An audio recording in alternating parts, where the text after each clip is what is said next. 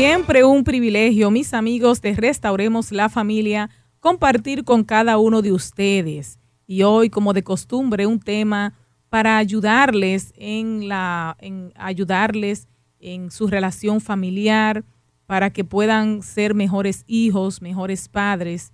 Y hoy tenemos un tema muy importante, retribución de los hijos hacia los padres y es importante que ustedes aprendan o que todos nosotros eh, aprendamos a manejarnos con nuestros padres, ya que somos adultos y muchas veces los descuidamos. ¿De qué forma retribuirles ese amor, eh, todo lo que ellos nos han dado? Pues nosotros retribuirles a pesar de lo que hayan hecho ellos por nosotros, a pesar de que quizá no hayan sido lo mejor, pero nosotros también fallamos. Así es que vamos a escuchar las orientaciones del doctor Lino Salcedo, terapeuta familiar, quien nos hablará de este importante tema. Manténganse ahí.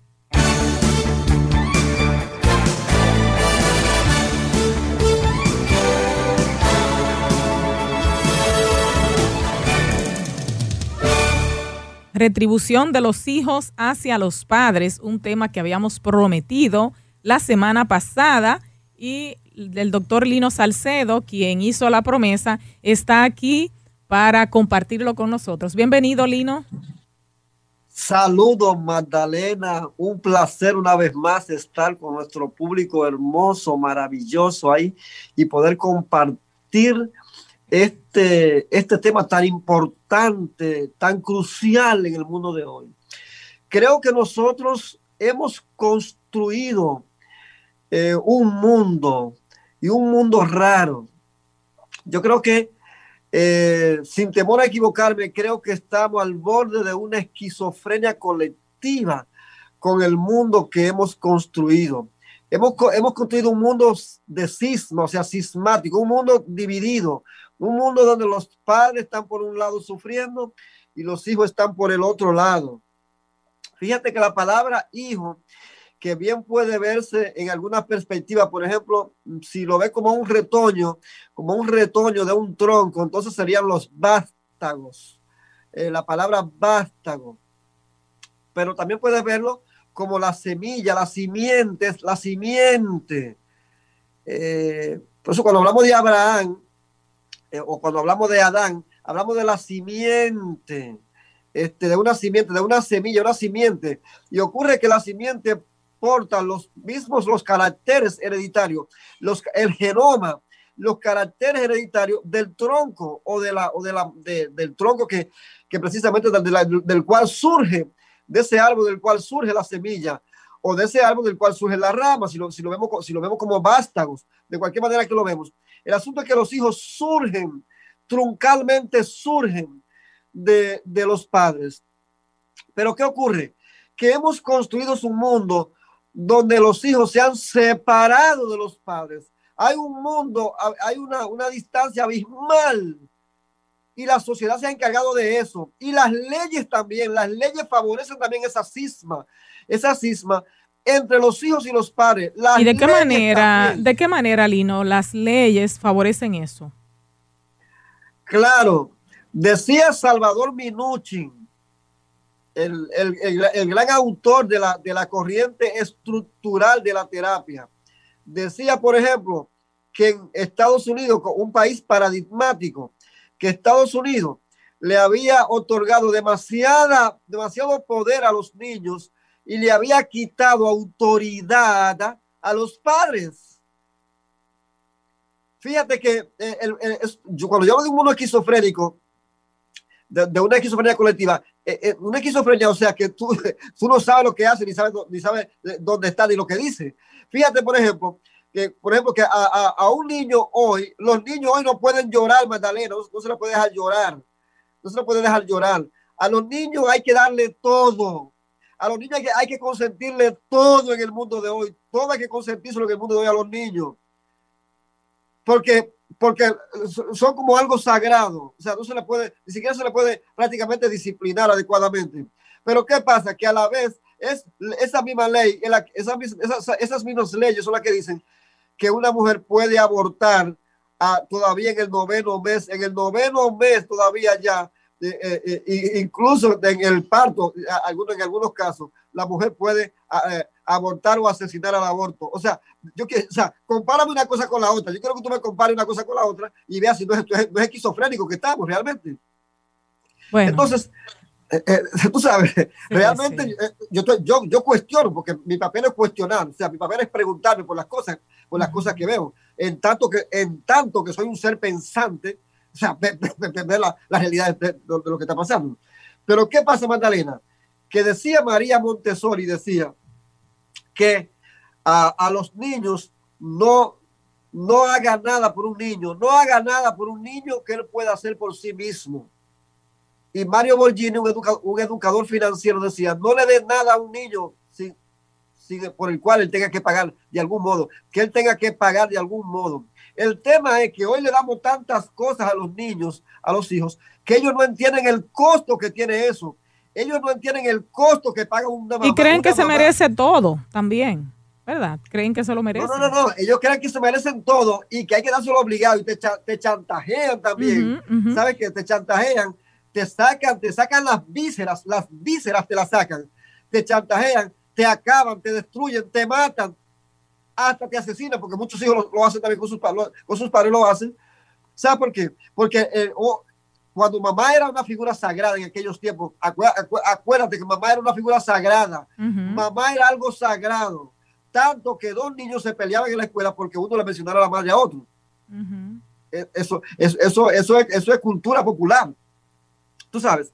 Ahora, en el mundo de hoy, los padres, ¿dónde están? En un asilo por allá tirado, porque los hijos no tienen tiempo ni pueden dedicarse a cuidar, a retribuir, a retribuir ese, e, ese, esa inversión que hicieron los padres. Yo quiero hablar de las inversiones que precisamente que los padres hacen en los hijos. Yo quiero hablar de eso hoy. Sí, Lino, ¿y a qué se debe que el mundo de hoy eh, como que no es solidario con sus padres, con aquellos que lo engendraron?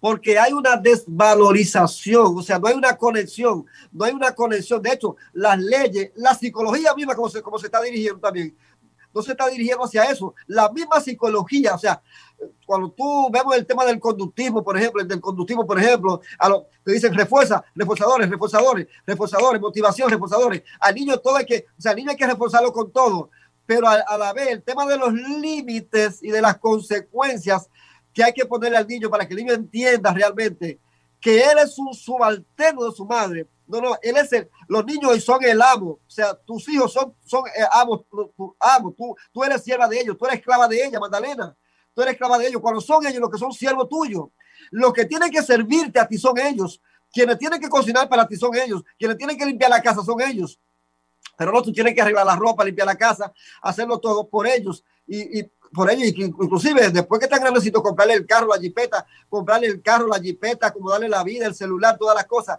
O sea, tienen que dárselo todo y a ellos no les cuesta nada. Ellos no, ellos no, ellos no ven que tú estás pagando con tu vida porque tiempo y dinero es la vida, el dinero es la sangre. Bueno, y dicen por ahí que lo que nada nos cuesta, hagámosle fiesta, ¿verdad? Entonces, por eso los hijos despilfarran, porque no les costó nada. Exacto, y ocurre que los padres, la vida que están invirtiendo, el tiempo, el tiempo eh, y el dinero es la sangre, o sea, porque para tú conseguir dinero, tú inviertes tiempo y con el tiempo tu vida se acaba. O sea, es tu sangre que está invirtiendo por ellos, pero no le enseñamos a ellos que eso que tiene un costo, que tiene un costo lo que estamos haciendo. Y es ahí donde estamos fallando, estamos fallando ahí nosotros los padres, donde hemos fallado. Bueno, los padres hemos fallado, pero ahora que los padres crecemos y somos adultos, entonces nos corresponde a nosotros retribuirle a los padres, ¿entiendes? Ya se falló con nosotros, ¿verdad? Entonces ahora nosotros, ok, tenemos que cambiar, como tú dices, cambiar eh, de, cómo actuamos con nuestros hijos, no darle todo, eh, demostrarles que las cosas cuestan. Pero entonces, ¿qué hacer con nuestros padres, nuestros progenitores, que muchas veces los descuidamos, duramos mucho sin hacerles una llamada, eh, no los visitamos? Óyeme, nos hemos convertido como, como en, en insensibles, Lino. ¿Tú sabes por qué? Porque nos hemos robado, nos hemos robado la vida de ellos.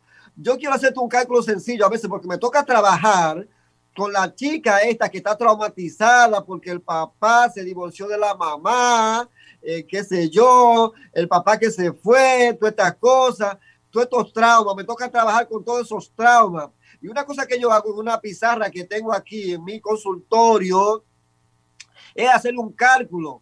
Yo le pregunto, dime cuánto tú vas a pagar, por ejemplo, por el esperma que puso tu padre para engendrarte a ti. O sea, esa, esa, esa chispa de vida, o por el huevo, por el óvulo que puso tu madre. Dime cuánto cuesta eso. Cuesta millones de dólares, porque eso cuesta lo que tú vales como ser humano. Eso, eso, eso cuesta lo que tú vales como ser humano. Y si tú crees que tienes valor, entonces ese valor te lo dio aquel que te engendró o aquella que te engendró.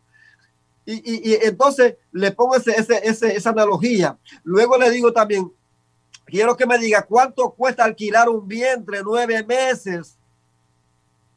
¿Cuánto cuesta? Vamos a calcularlo. Eso cuesta millones. Alquilar un vientre nueve meses cuesta millones, porque eso es a riesgo de muerte incluso a riesgo de muerte. Tener un hijo en el vientre es riesgo de muerte para una mujer. Pero nunca le dimos a entender a los hijos este tipo de lección que yo que, hoy le estoy dando. Desde, mi punto de vista, desde, mi punto de vista, habría que cambiar el formato, el modelo, Magdalena, de crianza. Hay que cambiarlo en el mundo de hoy. Esto que nos han vendido de que hay que darle todo a los hijos de gratis, sabe que es un modelo equivocado. Bueno, es que los padres, Lino, los padres desean eh, ver a sus hijos felices y eso es lo que nos pasa, que se nos olvida que hacerlo felices 100%, pues con eso le hacemos daño, ¿verdad? El peor error que cometemos es con el tema de la felicidad. No queremos ni que los hijos lloren. Y ocurre que la vida la felicidad, la felicidad y la infelicidad ni siquiera son conceptos contrarios. Eh, y, esto quiero que, la gente lo entienda ahora. La felicidad y la infelicidad no son conceptos, no son conceptos antinómicos eh, eh, o antonímicos, como, como, como, lo queramos, como lo queramos ver. ¿Por qué? Porque la vida es vivir momentos de felicidad y vivir momentos de lucha. La vida es lucha, decía Freud que estamos aquí para afrontar fuerzas monstruosas y colosales, descomunales en este, en este mundo. Enfrentamos la enfermedad, sí o no. Enfrentamos la, enfermedad, enfrentamos el accidente, enfrentamos el problema, la pérdida, eh, la salud, eh, de todo. La vida es eso. Y a los hijos, cuando tú quieres hacerlos tan felices a ellos, que no quiero que ellos sufran, tú le estás enseñando un mal camino y eso es lo que, eso, es lo que nos han enseñado hoy. Y la psicología, como se está trabajando, también es por ahí, también ha, aportado a esto también. Es decir, que habría que hacer una psicología diferente. Sí, porque les, estamos enseñando un mundo irreal, un mundo que no existe, ¿verdad? Claro, un mundo irreal, un mundo totalmente utópico, un mundo que no, es, que, no es de verdad. Este mundo no es de verdad, el mundo que le estamos, que le estamos enseñando a los hijos. Exacto, y, cuando ellos se enfrentan a la realidad, entonces se frustran. Entonces estamos creando enemigos, enemigos estamos creando y también estamos creando suicida también. Fíjate que en los tiempos cuando la vida era más modesta, incluso, perdóname decirle que cuando se le daba pena a los hijos, la tasa de suicidio era, era casi cero. Bueno, pero cuando la vida era más modesta, como dice, que no habían tanto, eh, tanta forma de, uno quizá eh, entretenerse, ¿verdad? Tantos entretenimientos. tantas gratificaciones, la sobregratificación, lo que hace que le abre un vacío al ser humano y el ser humano lo que hace es que se torna intolerante al aburrimiento. Eso trae drogas, depresión, vicio, suicidio, muerte, homicidio, psicopatía y todas esas cosas, lo que trae. ojalá que la, psicología se, ojalá que la psicología se enfocara en estudiar seriamente esos, esos asuntos. Bien, amigos de Restauremos la Familia, hoy aquí estamos hablando de la retribución de un hijo hacia su padre hacia sus padres, ustedes pueden llamar para que hagan su pregunta. Eh, muchas preguntas que pueden hacer respecto a este tema. Llamen al 829-688-5600 si están en Santo Domingo y si es en provincias o celulares 809-283-00. Eh, Lino, yo quiero que me digas, ¿qué puede hacer una persona con esa deuda de rencor pendiente de cómo su padre eh, o su madre le hicieron daño en el pasado? Porque aunque tú digas que no tenemos con qué pagarle eh, el que ellos nos hayan engendrado, pero de todas maneras hay una herida ahí en, en lo profundo. ¿Cómo sanar esa herida? Mira, lo primero que tienes que ver es que este, la rama no niega el tronco. ¿Tú has, visto una, tú, has, visto una rama peleándose con el tronco, ¿verdad que no? no. Comienza por ahí entonces. No importa el tipo de uva que sea, si es silvestre, si es agria o es dulce. Nuestros padres nos engendraron, nos dieron la vida. Y si ellos fueron alcohólicos, borrachones, como fuera, esa es su historia, la historia de ellos ellos a menudo dieron lo que le dieron a ellos o hicieron lo que ellos sabían hacer. Hicieron lo que ellos sabían hacer. Nuestro, nuestro papel es amarle, perdonarle y retribuirle por la vida que nos dieron. Yo le digo a veces a los chicos y a las chicas que aun cuando tu papá nunca te dieron un pan, tan solo con darte la vida, ya tú te endeudas con él, tú le debes la vida, se la debe a él. Estás aquí por él o por ella.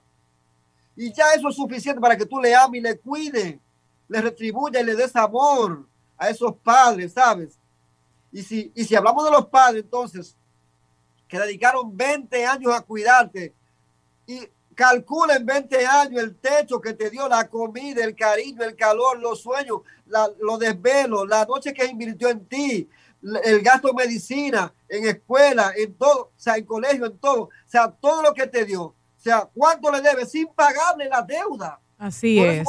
Cuando, veo que los hijos cogen a una viejita y la llevan a un home, eh, a un asilo, porque ellos no pueden cuidarla, son hijos irresponsables, ladrones. Se robaron la vida de ella o de él y ahora lo quieren tirar por ahí para no hacerse cargo. Son ladrones, literalmente. Avanzó, es un robo y es una crueldad. Lino, aquí muchas personas llamando, otros también nos escriben por Facebook. Saludamos a Silvia Rivera, Esther Batista, Sepúlveda Rodríguez, yo sé Carmen que el tema Es polémico, ¿viste? Sé que el tema es polémico y yo lo hago extravagante, así que no hay problema. ok, Lino, sí, sí, te conocemos. Eh, hay muchas personas, Lino, aquí que, que te saludan. Nuni Rosado, Antonio Bodre, Gloria Elizabeth, Ana Félix, Elba Santos, Carmen Santana, Wanda López, María Elena Vargas, Juan Almonte, Lidia Castillo, Junior Baez, muchas personas que nos escriben y nos dan sus comentarios. Más adelante estaremos comentando si hay alguno que tiene una pregunta ahí, puede escribirla. Muchas llamadas, Lino, vamos a pasar una de ellas. Dios te bendiga. Esta la perdimos. Le invitamos a la gente a que no se desesperen porque a medida tengamos la oportunidad, pues lo pasamos. Hay que tener paciencia aquí. Dios te bendiga. Sí, buen día. Buen día. Adelante con tu inquietud. Ah, yo quiero eh, preguntar al doctor, ¿qué yo puedo hacer con dos hijas que después de, como están diciendo ellos, después de darlo todo, hacerlas profesionales en una de las mejores universidades, eh, también ya trabajan, y están trabajando. Entonces yo me divorcié de su papá porque por problemas, situaciones, y entonces volví a casarme. Ellas ahora están enemigas mías porque yo me volví a casar con esa persona porque ellas no quieren a esa persona, pero esa persona es la que tiene temor de Dios, es de mi misma fe, que soy adventista, y esa persona, o sea, un compañero, un verdadero compañero para mí, pero ella hasta me bloquearon de WhatsApp, me bloquearon en Facebook, no me hablan, no me visitan. Y yo lo único que hago es, lo creo lo mejor que puedo hacer, orar a Dios por ellas y pedirle a Dios que las perdone. Pero quiero saber qué otra cosa puedo hacer. Muchas gracias, escucho por la radio. Gracias. Sí, en primer, en primer lugar, es un factor traumático. Este, ellas tienen celos realmente de que te casara con otro hombre. Este, tiene que ver incluso con el apego. Ahora ellas te odian, pero de tanto que te aman. En realidad aquí, es el, aquí lo que hay es un amor distorsionado. Fíjate, fíjate cómo yo lo veo. cuando lo veo psicoanalíticamente, yo sé que es, es, que, es, que, es que ellas están decepcionadas. No es que no te aman, ellas te aman. Ese, lo que pasa es que el amor duele más aquí en, en esta situación, el amor duele más de ella. Este, es el mismo apego de ella, ese, ese, ese apego quizá un poquito insano o inseguro de ella lo que permanece ahí.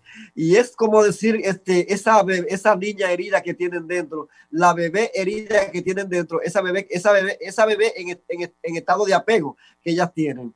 Ahora, tú pudiste hacerlo quizá un poquito mejor si tú hubieras, tuviera, estado consciente de que tal vez tenía que tratar con ella, concientizarla, hablar con ella antes de entrar a esa relación y tal vez negociar con ella el hecho, incluso si hubiera sido necesario ir a terapia con ellas también, para que ellas entiendan que tú necesitas ser feliz y hacer tu vida, y más que la hiciste con una pareja cristiana. O sea, esa parte es muy importante. De cualquier manera, es importante que en este nivel hayan personas que tengan capacidad de influencia sobre ella, que puedan influenciar en ella y que sepan clarificarles a ellas Ojalá y fueran personas que tengan capacidades eh, eh, de conocimiento psicológico y entiendan que realmente tú sí tenías que hacer tu vida y tenías también que rehacer tu vida con otra persona porque tú también lo, lo, lo, lo ameritabas. Aquí hay un tema y es el tema de los vínculos, o sea, cómo el, el tipo de vínculo que tú, que tú tienes o tenías con tus hijas a lo mejor era un vínculo tóxico también y todas esas cosas se cuelan así. Pero sí puede buscar otras personas, terceros, que puedan intervenir en este caso y que puedan eh, reanudar los vínculos y los lazos familiares. Bien, vamos entonces a pasar una llamada más. Adelante, Dios te bendiga. Buen día. Buen día, estás en el programa. Adelante con tu inquietud. Las personas se desesperan y cuelgan. Dios te bendiga. Hola, vamos a ver esta última. Adelante con tu inquietud. Pues, sí, buenos ah, días. Buen día. Saludo, Lino. Ah, saludos. Dios le bendiga. Bien, yo quisiera una orientación sobre una situación que tengo con el hijo mío de 20 años. Cuando él inició la universidad, mi esposo y yo llegamos a un trato con él. La universidad era muy cara, la carrera también que él quería le exigimos buenas notas y que terminara en el tiempo que la carrera lo ameritaba, que son cuatro años.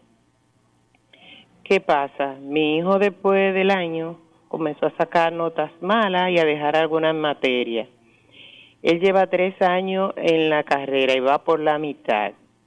Yo le dije a mi esposo que ya hay que tomar medidas porque el tiempo se agotó y el dinero también lo hemos sentado, hemos hablado con él, él no da explicación de qué le pasa. Ni, y le dijimos que si quiere cambiar de carrera, que él me dice que sí, que esa es su carrera. Pero no vemos esa motivación que él tenía al principio. Entonces no sabemos cómo ayudarlo. Sí le dijimos que ya el dinero se agotó y que él va a tener que irse a trabajar para pagar la carrera porque él no aprovechó el tiempo. A él debió faltarle un año y va por la mitad. Bien, vamos a escuchar bueno, entonces. Fíjate una cosa, si él tiene motivación, eh, habría que, que, ver el factor motivación. A lo mejor necesite a lo mejor un, una especie de, de intervención con un coach, con un terapeuta, con un psicólogo, este, sobre esto, de qué está pasando con su carrera. O sea, ¿qué ha pasado? ¿Tiene dificultad con algún tipo de asignatura, tal vez con las matemáticas o algo así? O sea, ¿qué cosas le están impidiendo a él llevar el curso normal de su carrera? Sería interesante saber y, y, escucharlos a él realmente y que él se abra eh, eh, en este tipo de, de situación. Bueno, el tema a veces, tú sabes qué pasa. Mira lo que pasa tenemos que, y voy a tocar a raíz de, de, este, de, esta situación que tú me presentas, quiero tocar el tema de que a los hijos tenemos que criarlos con un poquito más de hambre, que tengan hambre. Porque el tema es que los sobresaciamos. Cuando tú sobresacias a un hijo, lo sobresacia. Entonces el hijo, como que no le importa nada las cosas, la carrera la termina cuando él quiera. Si, coge, si es cuatro años, se coge ocho hemos sido víctimas de eso también, o sea, errores que hemos cometido, porque lo sobresaciamos y hay que provocarle hambre, hay que dejarle ver que el dinero nos cuesta sangre. El dinero es sangre, señores.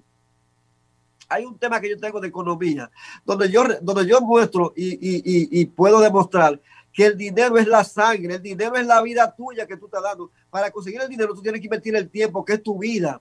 O sea, eh, eh, tú te envejeces para conseguir lo, lo, que tú necesitas. Entonces, el, entonces, pero a los hijos, a los hijos le hacemos saber como que el dinero viene de cae de arriba, como que cae de arriba, como que eso cae así, fue y qué tan fácil dártelo y invertirlo para en, todo lo que tú quieres. Te compro los últimos tenis, el último celular, lo último que tú necesitas, te lo compro.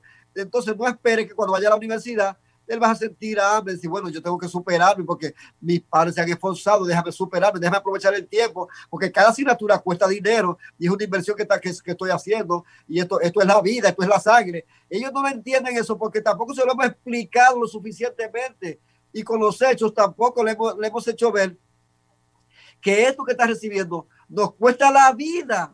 Entonces, amiga mía, es ahí que está el asunto, ¿sabes? Bien, pues amigos de Restauremos la Familia, vamos a hacer una muy breve pausa y al regreso vamos a compartir más de sus llamadas. Manténganse ahí, no cuelguen.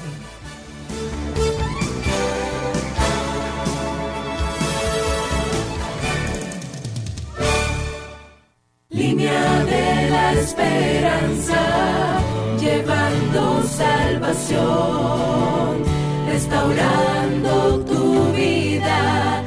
la palabra de Dios.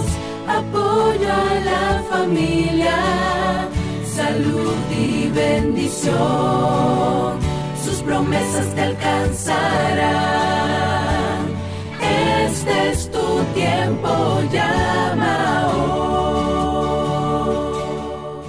En Radio Amanecer queremos ayudarte. Llámanos 829-688-5600 y 809-200-8300. Línea de Esperanza. Entre tanto que voy, ocúpate en la lectura. Si disfrutas leyendo buenos libros, no dejes pasar un día más sin visitar tu librería YATPA más cercana. Puedes adquirir libros sobre crecimiento espiritual, salud, sobre superación personal, libros para niños, jóvenes, para la pareja y libros para la familia. Librerías YATPA. Visítanos. Estamos en el Distrito Nacional, Santo Domingo Este, en Asua, San Francisco de Macorís, Santiago y San Pedro de Macorís, con el teléfono 809-682-4303. Librerías y ATPA, donde leer es un placer.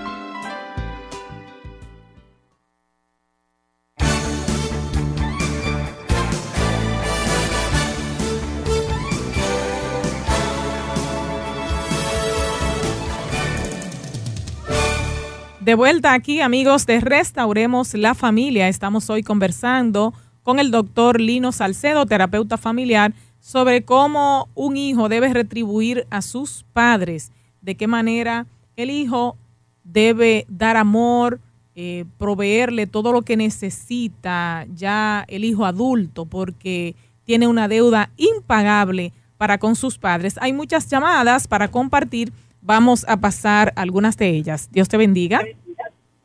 Sí, buenas. Adelante. Bueno, necesitamos que usted baje un poquito el volumen de su... Ah, sí, ya lo bajo. Ya, lo Tengo... Muy bien. Me, al principio de la entrevista con el doctor, el doctor estuvo dando algunas pinceladas sobre sobre cómo estamos construyendo un mundo tan difícil, la situación y eso, y mencionó un poquito del aborto.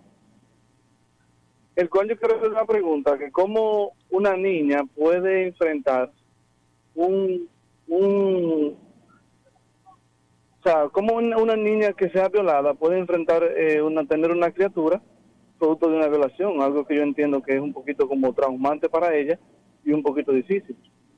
Gracias por llamar. Sí, ok. Adelante, Lino. Sí. Sí, esa es una pregunta, este, es una pregunta de conciencia también. Este, obviamente, eh, cuando se habla del tema del aborto, este, eh, se presentan todas las opciones, están los casos de las excepciones también, O sea, o cuando se discuten, por ejemplo, en los congresos este tipo de temas, obviamente se discuten todas, todo ese tipo de situaciones.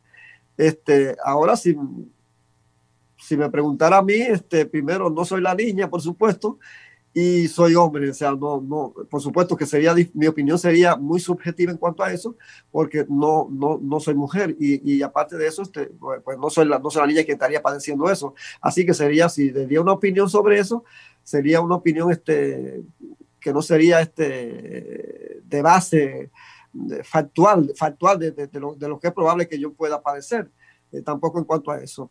Lo que sí queremos, eh, eh, porque es un caso de, excepciones ya, lo que sí queremos decir es que realmente eh, cuando se aprueba el tema del aborto no se está aprobando en términos de las, de las excepciones, ni, ni siquiera se aprueba a nivel, a nivel general, o sea que la, que la mujer tiene derecho a, a practicarse el aborto en cualquier, sencillamente porque ella no quiera, porque ella no quiera sencillamente tener el hijo, es, es en esa condición eh, en, en la cual se está planteando.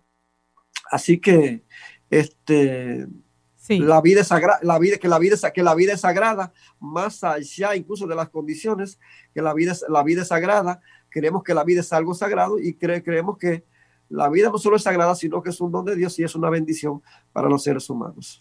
Vamos entonces con una llamada más. Adelante, Dios te bendiga. Sí. ¿Hay alguien ahí? Al- Aló, Muy bien. Dios te bendiga. sí, Eh, bendiciones. Una pregunta para el licenciado Lino. ¿Usted sabe qué le decimos, ah, qué, qué, qué le dicen a esa persona que tiene su, su mamá o su papá, sea por la enfermedad, sea por la vejez, y va y lo tira a un centro de internado? Y a veces si tenía algo y se lo quitan todo, todo. Y cuando le, le enteran ahí, si le da la gana y va un día, o un día en la, en la semana o un día en el mes, y va y le, cuando llega y no le da, no le queda ni la mano, a veces le tiene asco. ¿Cómo me ha pasado a mí? No, me ha pasado a mí así mismo, no es por edad. Yo tengo como cincuenta y pico años, pero me veo en esa condición también. Y tenía algo de, de mí, de- del banco, y un hijo mío en Santiago, ¿usted lo que me hizo? Me quitó todos los cuartos y compró nevera y compró y compró motor y compró eh, cama y compró computadora. Ahora mira donde yo estoy, eh, por un sitio internado. ¿Qué le decimos eso, eso, a esos abusadores que son así? Eh, ¿Qué le decimos a ellos? Sí, sí, sí, sí, sí. Ah, ah, yo lo que pienso es que así como legislan también y son capaces de legislar para aprobar un tema como el aborto, por ejemplo, ¿por qué no legislan? Y los lobbies también, ¿por qué no, no, no, hacen, no hacen activismo acerca de que, de que sea obligatorio y que haya una ley, que los hijos tengan que cuidar a los padres, como, como ley de retribución, que los hijos tengan que cuidar, ellos cuidar a los padres, ellos personalmente, porque cuando una madre tiene un bebé que está enfermo, que tiene que amanecer a veces una semana entera amaneciendo, o a veces en un hospital amaneciendo, limpiando cacas, es ella que tiene que hacerlo con el hijo. ¿Por qué no hay una, no hay una ley que los, que de retribución, una ley de retribución de los hijos, de que los hijos tienen el compromiso de cuidar a los padres? Ah, no, pero ahora como el hijo está bien, está bien, el hijo gana dinero, es un profesional, ahora a la viejita hay que tirarla allá a un home, a un asilo. Bueno, cuando, digo que estamos, cuando, cuando yo digo que estamos construyendo una, soci- una sociedad de esquizofrénicos, estamos construyendo una sociedad de esquizofrénicos cole- colectivo, eso es lo que estoy diciendo. Exacto. Vamos entonces a pasar esta llamada. Adelante. Dios te bendiga. Se perdió la llamada. Qué pena. Sí. Dios te bendiga, amigo. Eh, muy, muy bien, igualmente. Eh, su servidor es uno de los padres espirituales del licenciado Lino y quiero sugerirle para eh, algo importante, que si nosotros sembramos ¿verdad? en nuestros hijos dos pilares, dos zapatas, la educación espiritual y la educación en las universidades. Yo creo que generalmente la educación ¿verdad? Eh, a nivel ya eh, de- de enseñanza. Creo que eso es la- una gran zapata, ¿verdad? Para que nuestros hijos, pues mañana, pues tengan el que pensar y no quieran irse ni aislarse de sus padres. ¿Qué le parece a él? Lino, muchas felicidades y muchas bendiciones para ti y la familia. Heriberto Cáceres. Amén, mi hermano. Dios te bendiga. Un placer escucharte. Realmente es un tema en el cual hay que pensar y ojalá, ojalá que se levante, se levante un lobby a, que, a, a favor de, a favor de esto, así como se levantan tanto para, para defender tantas cuestiones que son irrelevantes, para defender cuestiones que son triviales de, minor, de minorías, imponiendo a la mayoría, eh, o sea, leyes triviales donde una minoría tiene que imponerle a la mayoría la ley, porque así, así que se está legislando ahora. ¿Por qué no hay un lobby que se levante, que se levante un lobby defendiendo esto? ¿Eh? Es más, yo no animo a seguirme, vamos a levantarlo. que Yo, yo, yo, yo, voy a estar la, a la cabeza. Eh, Lino, vamos entonces a pasar dos llamadas más que tenemos por aquí. Casi es tiempo de irnos a las preguntas de Facebook. Adelante. Hola, Sí, buen día. buen día. Baja el volumen del radio un poquito, por favor. Aquí te vamos a esperar. Gracias, gracias por estar con nosotros. Sí, ahora sí. Sí, sí estoy llamando desde ASUA y es interesante el tema.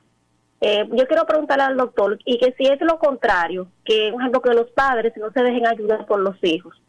Por ejemplo, nosotros tenemos mi papá que tiene 90 años y somos ocho hijos y todos aportamos, lo queremos ayudar, pero él no se deja, se pone un poco violento. Sí. Con, con Eso también 90 ocurre. años, con, nove- con 90 años, querida, eh, ya ese padre está en un estado de interdicción, interdicto. Eh, y la palabra interdicto en derecho significa como que está impedido de ciertas facultades ya. Tiene factores de ansiedad como es la misma vejez o, la enferme- o, la- o las enfermedades o la, o la, o la comorbilidad de, esas enfermedades que puede estar padeciendo también. Y esos factores de ansiedad le hacen, le, hace- le hacen ser hostiles, eh, se enojan, este, se enfadan, pero aún así, ¿sabe qué? A a- cuando, cuando se enfade, ah, abrázalo y bésalo. Precisamente y darle cariño, que es lo que él necesita. Denle cariño a pesar de todo. Entiéndanlo, entiéndanlo ustedes, entiéndanlo ustedes a él y ámenlo a él como él es. Muy Dase. importante, sí, muy importante. Eh, amigos, aquí varias llamadas más. Vamos a pasar dos para luego irnos con el Facebook. Varias preguntas que tenemos del Facebook. Sí, Dios te bendiga. Amén. Gracias desde que le escribí por el Facebook de que le daba gracias a Dios y gracias a ti, Ma- Magdalena, y también al Hino. Soy Daisy Sepúlveda, la que llamé preocupada por este programa que lo hicieran. Gracias Ah, qué porque lo hiciste. bueno, qué Me bueno. siento muy agradecida. Tuve que salir rápido y vine porque quería participar y gracias a Dios que participé. Le voy a contar algo que me sucedió ayer. Yo, como le dije la otra vez, eh, ayude en una estancia para ancianos y le invité a las personas que vayan allí, que vayan a cualquier estancia de ancianos para que se den cuenta. La mayoría de esos ancianitos, de esos envejecientes, en realidad tienen Alzheimer. Pero yo lo que digo, los envejecientes tienen al- Alzheimer, pero usted, hijo, no tiene Alzheimer. Visítelo, siéntese. Ahora con la pandemia, está bien, usted no puede ir, pero aunque sea párese por la verja y hable, y hable, llame. Po- ayer sucedió algo. El lunes pasado fui y ahí había una ancianita que ya estaba, estaba muy mal de salud. No hablaba, no hablaba nada. Pero yo me, me acerqué a la cama, hablé con él, con ella acerca de Jesús y tuve una oración con ella. Luego, ayer, cuando fui de nuevo, eh, me escribieron que la eh, ancianita había fallecido, pero oigan, la ancianita falleció, la hija fue, antes que falleciera, habló con ella, según el cuidador, hasta una lágrima se le salió a la envejeciente. Y ella en pocos minutos durmió, falleció. Oye, es la, es la Entonces- doctora que está hablando, oye, la- es, es la, es la doctora Desi Sepúlveda que está hablando. Eh, oye, oye, el testimonio que ella está dando. Oye, Oye, ella trabaja con eso. Lina, Lin- Lino, vaya a ver su viejito. Los viejitos tienen deseo de hablar. A veces en la consulta, mamá, ella tiene otro o otro paciente, lo que hablen en su casa, pónganle atención a ese pobre envejeciente que necesita hablar, aunque hable de su antepasado, aunque hable, siéntese con él, papá y mamá, hablar, dele cariño. Aunque su papá, que su padre no lo han tratado, no lo trataron bien, pero perdónelo y hable. Si es que usted no puede atenderlo porque usted trabaja, póngalo en un sitio que usted pueda ir y que le puedan dar este respuesta a cualquier pregunta, pero visítelo. Que esta persona sepa y usted mismo se sienta bien de que en los últimos días de mis padres estuve ahí. Así es que Dios le bendiga y que muchos sienten que están oyendo este programa y muchos hijos puedan también acudir y dejar lo que hablen. No lo manden a callar, lo que hable. Y que pueda ser una realidad esa ley, porque los padres estamos comprometidos con los muchachos de que, de que caen en el vientre, de que están en el, en el abdomen, en el que están en el útero pero yo veo que al final del tiempo los hijos no tienen como muchos hijos, porque hay hijos que sí, pero hay muchos hijos que no tienen como esa responsabilidad con sus padres. Así que Dios le bendiga y que puedan hacer otro programa para que las personas, los oyentes, podamos tomar más conciencia en cuanto a esto. Dios me le bendiga y gracias, muchas gracias. Gracias a usted, gracias a usted. Eh, Lino. Vamos entonces a una llamada más. Dios te bendiga. Amén, gracias. Adelante. Buenos días. Adelante con su inquietud, la escuchamos. Mire, yo quiero decir en primer lugar que los hijos deben perdonarnos a los padres, porque muchas veces uno hace cosas que no es quizá correcta pensando que lo está haciendo bien. Nadie nace sabiendo, ninguna madre eh, por primera pues, con su primer hijo ni con el segundo sabe lo, cómo, cómo hacerlo y uno comete errores. Quiero contarle también que yo tengo un hijo, estoy sufriendo casi hasta la muerte por ese hijo. Ese es mi hijo más, más pequeño y él está enemigo de toda la familia. Nosotros hemos buscado la forma, lo hemos buscado, prefiere esconderse, prefiere no darnos la dirección y ha sido, es una pena que estamos sufriendo por ese lado, de todos los hermanos, de los padres, de sus padres, de sus tíos se ha apartado. Entonces, ese hijo del cual le estoy hablando, el Señor hizo un milagro con ese hijo. Una vez fuimos a, la playa y mi hijo de un pronto se me soltó, tenía tres años, y se entró al mar. Y cuando yo me di cuenta, rápidamente salí a buscarlo Casi nadie de los que andaban se dieron cuenta porque yo sola me fui a buscar a mi hijo. Cuando lo cuando busco y busco y no lo encuentro, miro hacia la, al agua y cuando veo un, eh, mi hijo es morenito, veo una cabecita negra que está bollando muy lejos ya. Mi hijo se ahogó, el mar se lo estaba llevando y yo no sé nadar, nunca aprendí a nadar. Y me entré sin pensar que no sé nadar ni nada. El agua donde estaba mi hijo me daba a la barbilla ya y yo pude hacer un esfuerzo para agarrar la cabecita de mi hijo. Dios permitió eso y lo traje. Y mi hijo eh, estaba ahogado cuando lo traía, estaba degonzadito, así, una gente muerta ya. Y el Señor hizo un milagro con mi hijo. Yo lo tiré a la, playa, nunca había visto eh, dando primeros auxilios, nunca, y lo hice porque el Señor me indicaba, eso es lo que pienso. Me devolvió, fue mucha una batalla muy fuerte, hasta que el Señor, el niño pudo volver, el Señor lo trajo a la vida. Y hoy Gloria está enemigo de toda la familia, está enemigo de toda la familia de nosotros. Anhelamos a mi hijo. Yo espero que ustedes oren por él. Así es, qué así triste, es. Qué triste. Así es. Ay, o sea, ay, Muchos fíjate, casos. fue, un, un, milagro, eso fue un milagro. Sí, sí, eso fue un milagro y mira de qué manera él, él le paga. Bueno, eh, muy penosa la situación actual que ella está viviendo con su hijo. Aquí hay algunas personas desde Facebook que eh, nos saludan. Una amiga desde Colombia, Roselín Reyes, eh, también María Herrera desde Filadelfia, Pensilvania. Muchas gracias por estar con nosotros Eh, déjame ver, otra persona desde... Hay, hay muchas personas que están ahí, quería eh, seguir, es que, seguir leyendo eh, los distintos amigos de diferentes países que nos escuchan.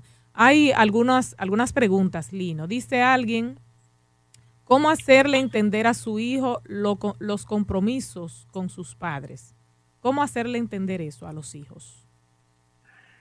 Mira, yo lo hago en terapia con los muchachos, porque yo lo que hago es que cojo la pizarra y le hago un cálculo. Y sabe que cuando un hijo ve, por ejemplo, que debe más de 15 millones de dólares, sabe que él sabe que, nunca, que, probablemente no, va a pagar, nunca va a poder, pagar esa, deuda. Pues yo le hago los cálculos realmente. De- de- desde el costo que tiene un esperma hasta, hasta el vientre y todo lo que es la vida, el- el- lo- los desvelos que tienen los padres con los hijos. Y se dan cuenta que la deuda es impagable. La deuda es impagable. Que solamente desde el amor, por el amor y a través del amor, solamente por el amor y a través del amor puede un hijo pagarle a sus padres el sacrificio de vida, de sangre que ellos dieron. Es la sangre, es la vida. Y eso hay que hacérselo entender a ellos. Pero eso comienza, pero también comienza pequeño, esa es la otra cosa, que eso, eso, comienza, eso comienza desde pequeño. Desde que un niño tiene cinco años ya, tú tienes que ir enseñando a él el costo de eso que recibe de ti. Desde que tiene ya tres, cuatro años, tiene, quiere comenzar a enseñarle. Es la, edu- es la educación. Y aquellos que ya vida. tienen sus hijos grandes, entonces no tienen, eh, no tienen solución. Sí, no, no, no, no, no, no. Hay que sentarse con ellos, Magdalena. Sentarse con ellos. Y hay que hacer un cálculo de lo que es. la- hay que traerlo a conciencia del costo que tiene la vida. Lo que me ha costado a mí realmente darte este tamaño a ti. Lo que me ha costado a mí. Lo que yo pasé. Cuéntale las experiencias que tú pasaste. Cuéntale aquella noche que no dormiste en el hospital. Cuenta, o sea, cuenta, cuenta, cuenta esas cosas. Lino, aquí hay una, una persona en Facebook, Esther Batista, dice, fui madre soltera y soy madre de tres hijos, pero el más pequeño, que ya tiene 18 años, ha cambiado mucho conmigo y solo quiere, eh, solo quiere ahorrar todo lo que trabaja y no piensa en mí. ¿Qué debo hacer? Bueno, porque también una cosa que hay que enseñarle a los hijos es que ellos, mira, de lo que tú ganas, tú tienes que darle a tu mamá todos los meses de lo que tú ganas, según lo que tú ganes, porque si tú no ganas, si tú no ganas un sueldo de 500 mil pesos al mes, por supuesto no puedes darle mucho a tu madre, pero si lo que ganas son 40, saca los mil pesos, porque yo sé que tú tienes que pagar la renta, tus cosas, pero saca los mil pesos, mil pesitos y dáselo a tu madre. Si lo que puede darle 500, dale 500, pero todos los meses dale a tu madre. Es una, es una retribución simbólica porque ni siquiera es real.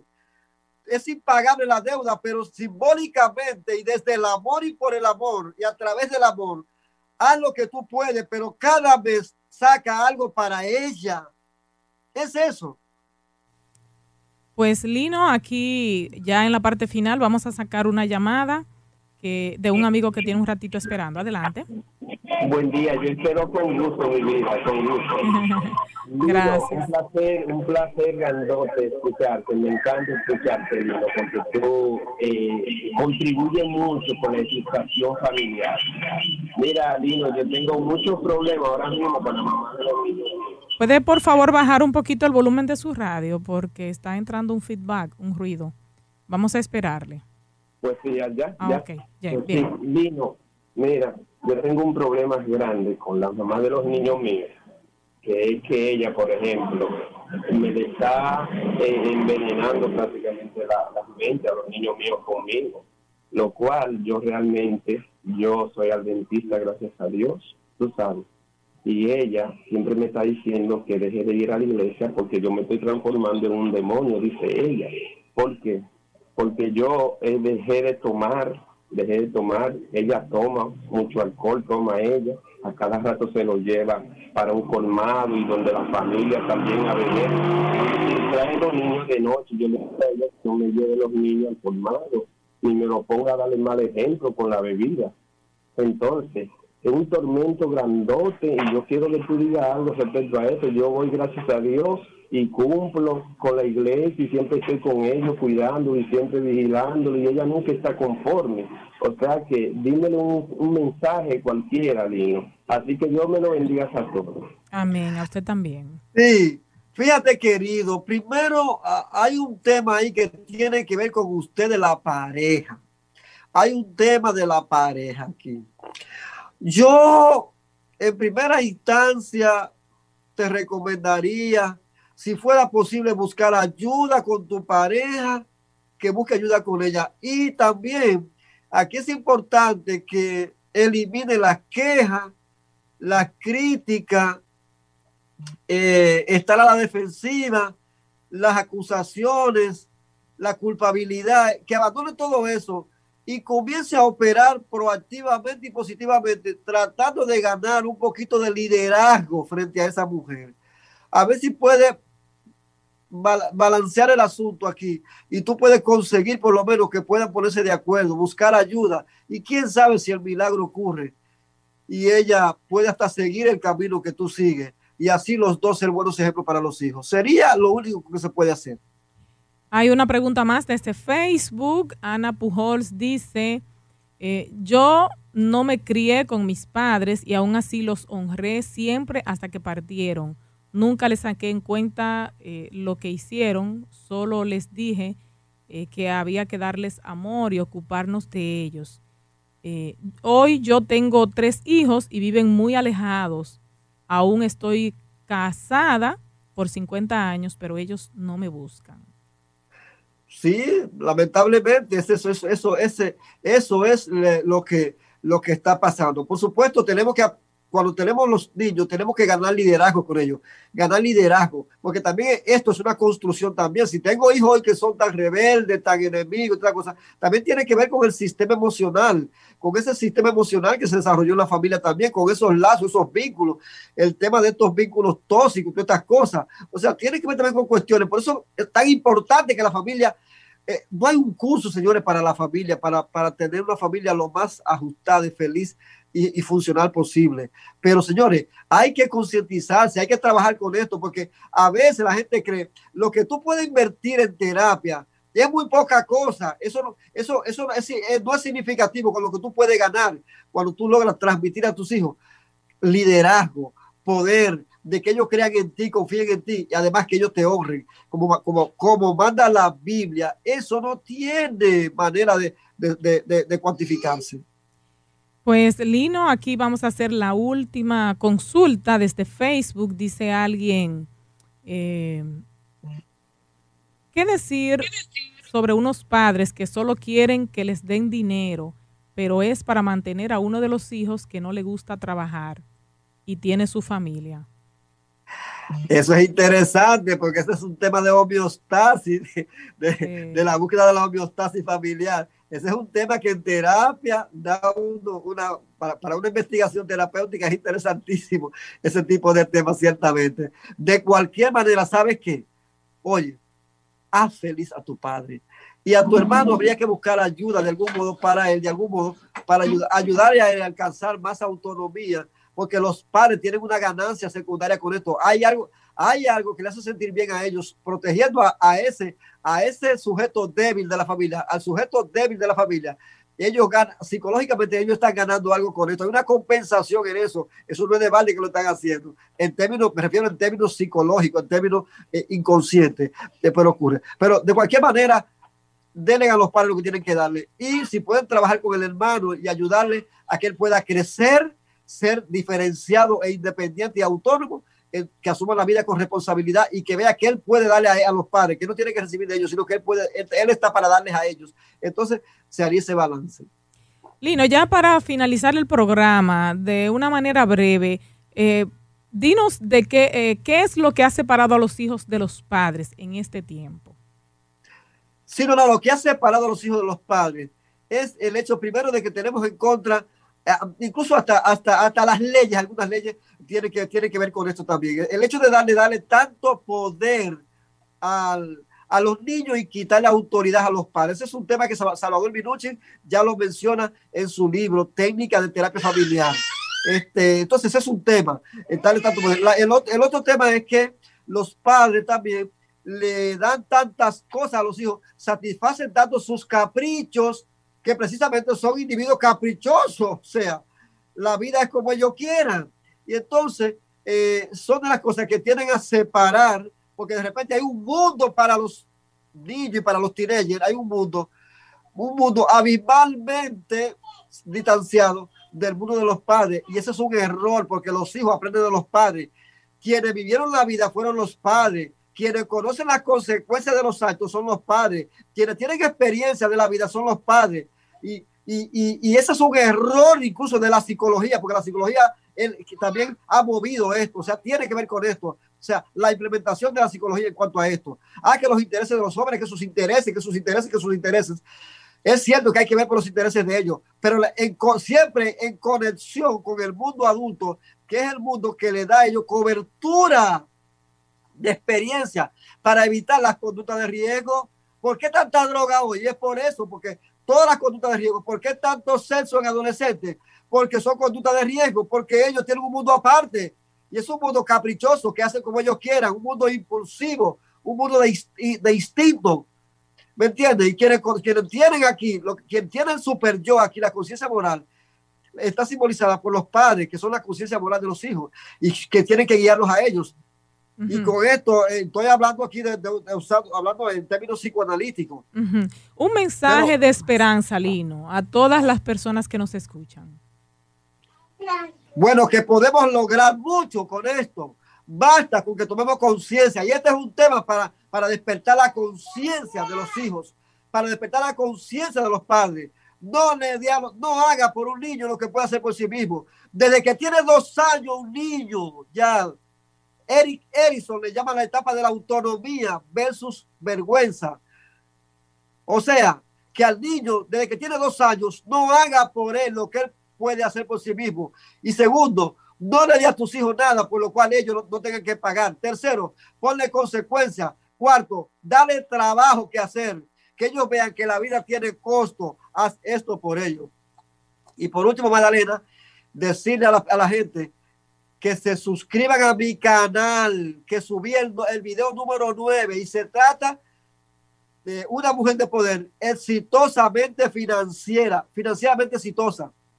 O sea, en ese video para, la- para las mujeres hablo de éxito financiero, cómo una mujer puede tener éxito financiero. El video número 9, vaya a mi canal, Lino Ayuda, todo pegado, Lino Ayuda. Y suscríbase a mi canal de YouTube, que ha crecido muchísimo. Y además, las personas que están ahí, que desean contactarme, porque de algún modo quieren un consejo o algo así, saben que pueden hacerlo al 203-770-8086. 203-770-8086, que estamos a sus órdenes para ayudarle. Pues vamos entonces a concluir el programa, Lino. Te agradecemos de verdad por la por todos estos consejos que les has dado a nuestros amigos oyentes. Creo que ya de ahora en adelante trataremos mejor a nuestros padres y los hijos nos tratarán mejor, ¿verdad, Lino? Eh, gracias, gracias por tus orientaciones. Amigos, les invitamos para que mañana nuevamente nos escuchen. Gracias por su fiel sintonía. Dios les bendiga a todos.